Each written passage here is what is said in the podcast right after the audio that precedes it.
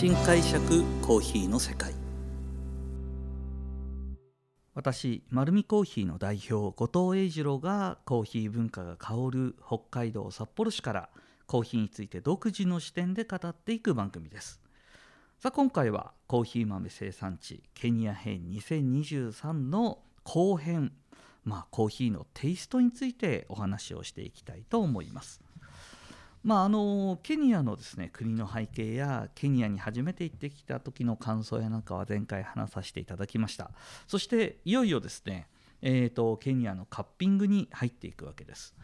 で今回はコーヒーを輸出しているドーマン社というところにですね訪問して、えー、実際にカッピングラボそしてサンプルローストそして生成工場をですね見学させていただきました。でまずびっくりしたのはですねあのこの前回お話したんですけどもケニアという国は毎週毎週オークションがされているというお話をしたと思います。でその一周一周何千というサンプルが実は出てきてる中で同マン社も、えーと、買う可能性のあるコーヒーに対してオファーをかけてサンプルを取ってるみたいなんですけども毎週毎週ものすごい量やってるんですね。で同マン社はこのサンプルがもう完全に一日のルーティンの中でものすごいスピードで動いてることにびっくりしたんですよ。まず大体僕たちですね生産地行ったら、えーとまあ、日本のコーヒーの商社の方そしてロースターのお客様が来てカッピングで商品選んでくださるっていう風な形に多分なるのでわざわざですね、あのー、選び抜かれたコーヒー豆が何種類か並んででその中で僕たちは鑑定した後にちゃんとディスカッションとどんな味だったねってよかったね悪かったねみたいなことをしながら、まあ、ゆっくりゆっくり味を見るみたいな感じだったんですね。なんですけども同マン社はもう本当に世界中にお客さんを持っててさまざまなコーヒーを出さないといけないのでもう朝から晩まで、えー、4つの大体ですね30サンプルぐらいに乗るテーブルが4つあるんですけどもそれがフルで動いてるんですよ。どんどんどんどんお湯注がれていくんです。でなんとなく僕たちも僕たちのためのテーブルではあるんですけども普通にあの別の国から来たバイヤーさん方もあ一緒にやっていいよみたいな。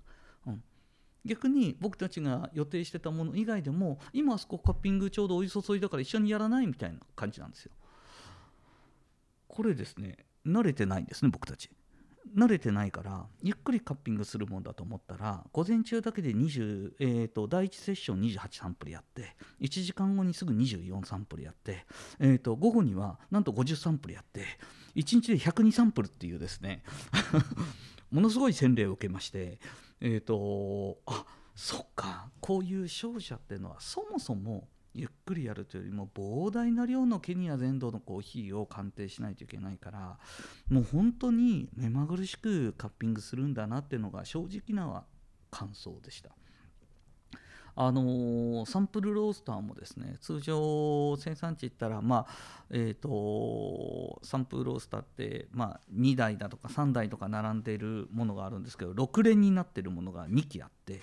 12箇所でいっぺんに焼けるところのテーブルの後ろに山積みにサンプルがサンプルが焼き上がってるんですね。それともうどんどんどんどん回していかないといけないので僕たち地元でカッピングする時ってなんとなくコーヒーの味が分かりやすくなるようにテストローストした後に8時間ぐらい置くんですよ。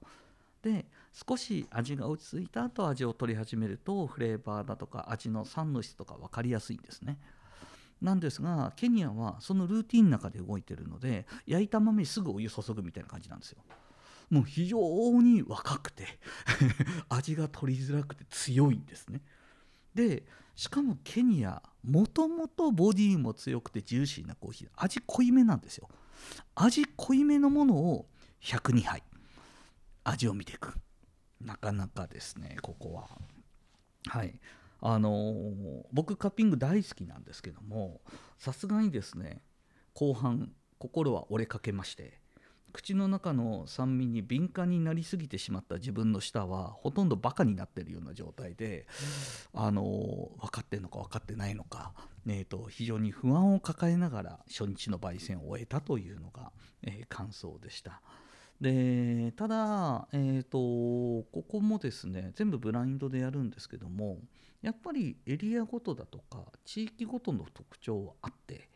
えーと、そのテイストの違いはすごくよく分かりました、まあ、ジューシーな地域もありますしすごくフルーティーなフレーバーを持ってるものフローラルなフレーバーを持ってるものなど全然違うんですよね。ただ思ってるほど詳細なデータがすごく出てるかというと、まあ、実際に買い付けたら出てくるんでしょうけどもそこに出てるのはそんなに深く書いてあるわけではなくて自分の中ではあこういうまずはこのケニアのカッピングのリズムそして、えーと、この焙煎の状態からの見極めえー、というのをですねあの学んでいかないといけないなと思ったのが初日のカッピングの、えーと自分の学習でした。やっぱりその場所場所で散布の言い方は違うんですがそこをまあうちに合わせてくれっていうのはなかなか世界全体では言える話ではなくて世界に合わせていかないとこちらは味を見ていけないのでなのでそこをちょっと考えながらカッピングしている初日になりました。で翌日以降ですね、あのー、いよいよケニアの生産地に、えー、私たちは4時間ぐらいかけて、えーと、生産地近くまで行きました。ニエリっていうですねエリアに行った行ってきたんですけどもこの中にドーマン社のグループ会社であのドーマンという会社は非常に大きいので、まあ、簡単に言うと、まあ、コモディティコーヒーって一般流通品のコーヒーからトップスペシャリティまで、えー、扱うんですけどもやっぱりどちらかといえば一般流通品のボリュームの方が多いのかなみたいな買い付けの仕方を見てるとそういうふうにも感じました。なんですがそのドーマングループの中にダイレクトトレードだとかその生産者に、えーと、支援を、まあ、この品質イコール支援というような取り組みをしているグループ会社が2か所ぐらいあるんですね。でその1か所にちょっと行ってちゃんとエリア分けされたカッピングをさせてもらったんですよ。でちょっと期待していったらですね今度9カップしか並んでないんです。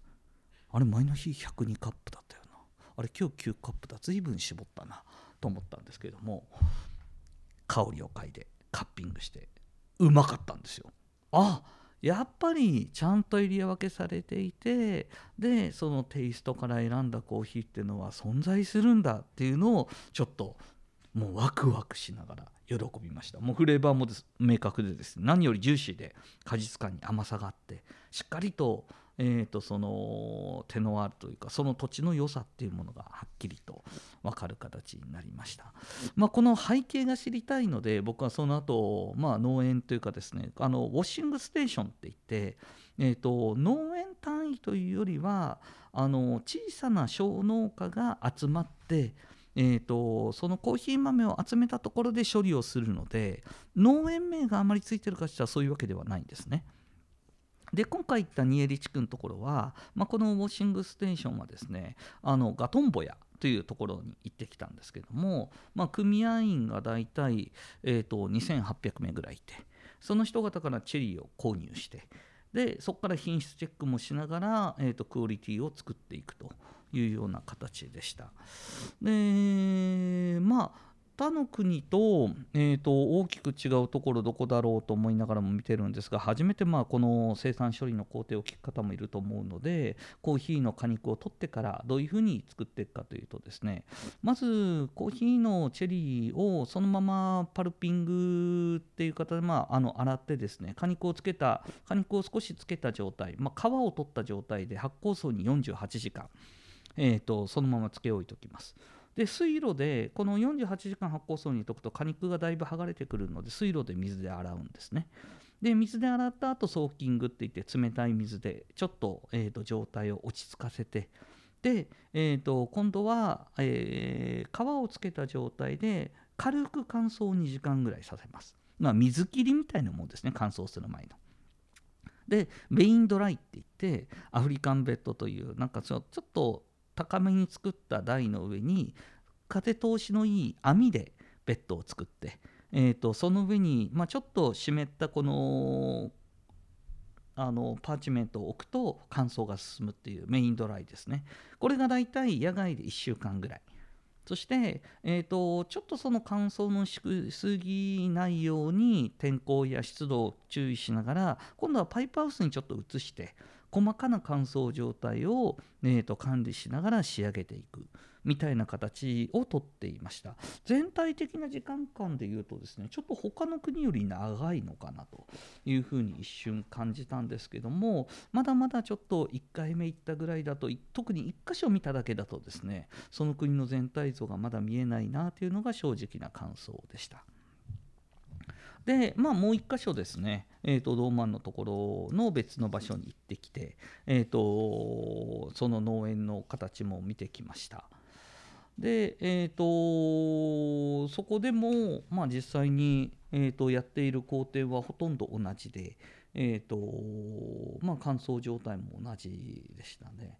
でただ今回、まあ、買い付けがメインで行ったのでまたやっぱり行きたいなって思ったのが正直なところです。でなぜかというとケニアのコーヒーのこのジューシーな味わいやそして僕の持っているそのベリー系のフレーバーブルーベリーだとかそういうようなことにすごく僕の印象としてケニアってこういう特徴があるなっていう味わいの背景ってなんか行ってみて今中米だとか他の国行ってみて思うんですけどもそのチェリーの果肉の味に一つ紐づいてるなって僕は思っってるんですね。例えばあの他の国でケニア原産の SL28 とかえーと、そのケニア種と言われるもの他の国で食べるとやっぱりそのケニアのフレーバーがその果肉にあるんですよ。ブルーベリーみたいな味するんですね。で、えーと、他の品種のコーヒーを食べるとアプリコットの味をし他の品種のコーヒー豆を食べるとその同じ品種の実は全て例えばマスカットの味がしたりだとかするんですよ。でそれがテンストに出てくることによって一貫性を感じるんですけども今回ケニアも実はエチオピアもそうだったんですけども収穫期の終わりだったんですね。えーと、もともと11月12月1月が収穫収穫期で僕が行ったの1月末だったんですよなので一番チェリーが、あのー、真っ赤に熟してそして果肉も厚くてジューシーな状態は実は見れなかったたんですよね。なのでケニアでは1回もコーヒーチェリー見てないです、はい、なのでこのチェリーの状態からこのチェリーの果肉の特徴的なフレーバーを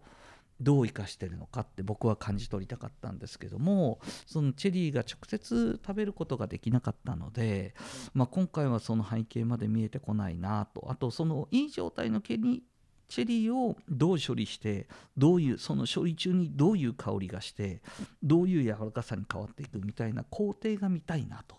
いうのが今回言ってきた感想になっています。まあ、多分それを見るとそのジューシーさとかそのテノワールみたいなものを少し理解が進むのかなというふうには思っています。あの今回もですねあのこのニエリのコーヒーを含めあともう一回実はドーマに帰る時にですねあのリクエストもしたコーヒーもあって、えー、とそのリクエストしたコーヒーも含めてですね5種類ぐらいあのなかなかいいコーヒーを買い付けることができました。多分夏頃かな日本に入ってくるというような形になってます。ただえー、ぜひですね皆さんに楽しみにしていただきたいと思うんですが僕は楽しみなのと不安と両方抱えております。なぜかというとですね収穫されたての状態のコーヒーのそのサンプルっていうのはどう日本に入ってくるまでに変化するかやっぱりまだわからないんですよね。やっぱり僕自身もケニアの生産地巡り1年生なのでまだまだ経験とですねそのキャリアをむすあの積まないと本当の意味での買い付けができないのかなっていうのは思いながらですね今後も精進してコーヒーの買い付けに行っていきたいと思います。はいこのようにですね、えーと、コーヒーにまつわることを独自の視点でお話しさせていただいております。この次はいよいよエチオピアに移ったお話になります。丸見コーヒーはですね、札幌市内6店舗あります。ぜひ自分に合うコーヒーを見つけに来てください。本日もありがとうございました。